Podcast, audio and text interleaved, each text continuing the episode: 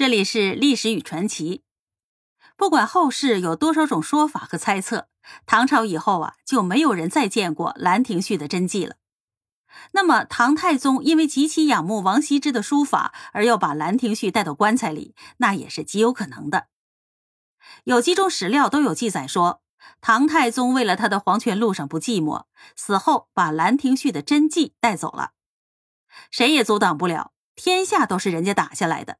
普天之下莫非王土，何况这王土之上的东西呢？唐人何言之著有《兰亭始末记》，其中关于《兰亭序》的下落写得言之凿凿。唐太宗为了得到《兰亭序》，下足了功夫。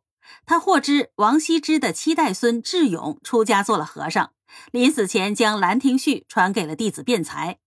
辩才知道这是人间至宝，当然是深藏不露。为此呢，唐太宗不惜采用了欺骗的手段，派监察御史萧绎装扮成书生接近辩才，伺机骗取了《兰亭序》。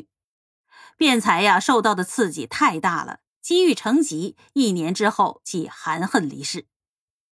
唐太宗得到了《兰亭序》之后，大喜过望，命弘文馆拓书名手赵模、韩道正、冯承素、诸葛真四人各拓数本，以赐皇太子及诸王近臣。当时的书法巨匠虞世南、褚遂良等人也有勾摹本传世。贞观二十三年，唐太宗驾幸玉华宫寒风殿，谁知道才五十二岁的他已经走到了人生的边缘。临死之前，他对儿子李治说：“吾欲从汝求一物，汝成孝也，岂能为吾心也？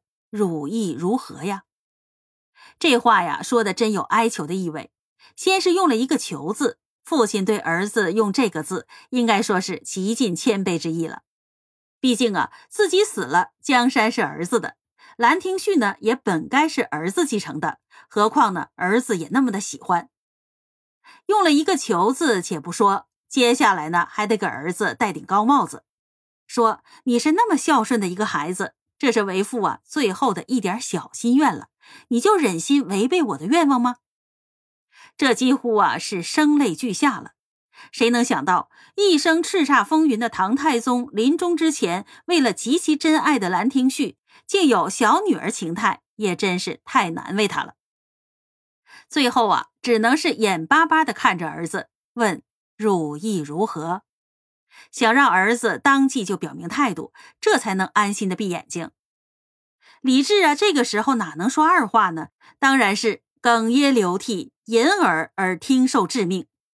于是啊，李治专门做了一个玉匣子，装上了《兰亭序》，郑重的放进了他爹的棺材里。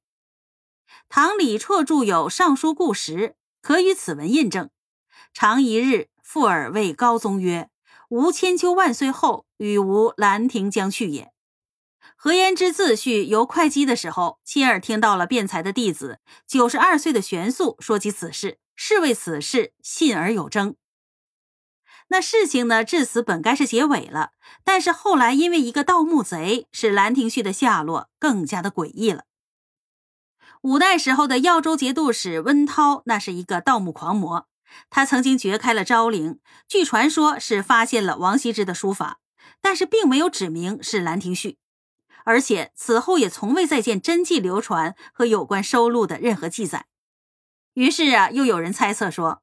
唐太宗李世民的儿子唐高宗李治并没有那么孝顺听话，他把真迹呀调换了，跟着唐太宗走的只是一个摹本，真迹呢则陪葬在他和武则天的乾陵之中了。宋代的蔡挺还有一种说法，《兰亭序》没有为谁陪葬，当时呢被唐太宗的姐妹用摹本调换了，真迹就留存在了人间。那到底留在了哪里呢？